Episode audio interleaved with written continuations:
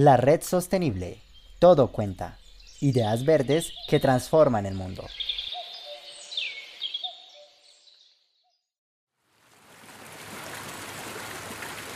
En este capítulo te explicaremos cuáles son los tipos de compostaje.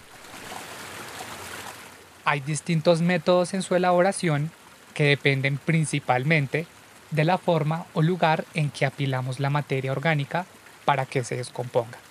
Estos son los diferentes tipos de compostaje. En primer lugar, tenemos al compost común en montón. Este es uno de los métodos más usados por personas que disponen de jardines o terrenos de gran extensión. Consiste en apilar directamente y sobre el suelo capas alternadas de materiales orgánicos secos y húmedos para mantener unos niveles adecuados de humedad y calor. En segundo lugar, tenemos el compost común en superficie. En él se aplica la materia orgánica directamente sobre la tierra cultivada, con el fin de que la vida microbiana y los insectos van descomponiendo la materia orgánica.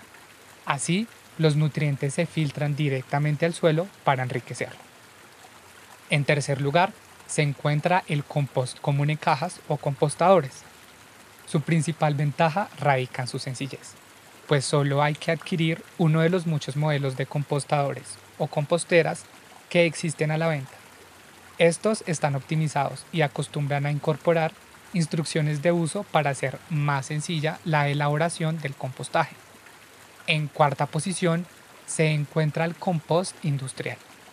Este requiere de instalaciones con unas tuberías que aportan oxígeno a la pila de materia orgánica y extraen el dióxido de carbono producido, acelerando así en gran medida el proceso. En quinto lugar se encuentra la lombricultura. Es uno de los abonos ecológicos de efecto más beneficioso para las plantas y las propiedades del suelo, tanto a nivel de nutrientes como de carga microbiana beneficiosa. Se elabora principalmente con lombrices rojas de California, quienes tienen la capacidad de consumir prácticamente cualquier resto orgánico vegetal. Por último, tenemos al bokashi o compost japonés. Se caracteriza porque su proceso de descomposición es mucho más rápido gracias a que se le añade un cultivo de microorganismos, que se prepara con agua, melaza y levadura. Si ustedes desean hacer compost desde sus hogares, se recomienda el compostaje común en cajas, con los siguientes residuos que no tienen una descomposición lenta y usualmente son de uso cotidiano, como residuos de cocina crudo, cáscaras de fruta y tubérculos, restos de verduras, cunchos de café, cáscaras de huevo, cenizas, entre otros. Únete a la iniciativa Más compostaje, menos basura.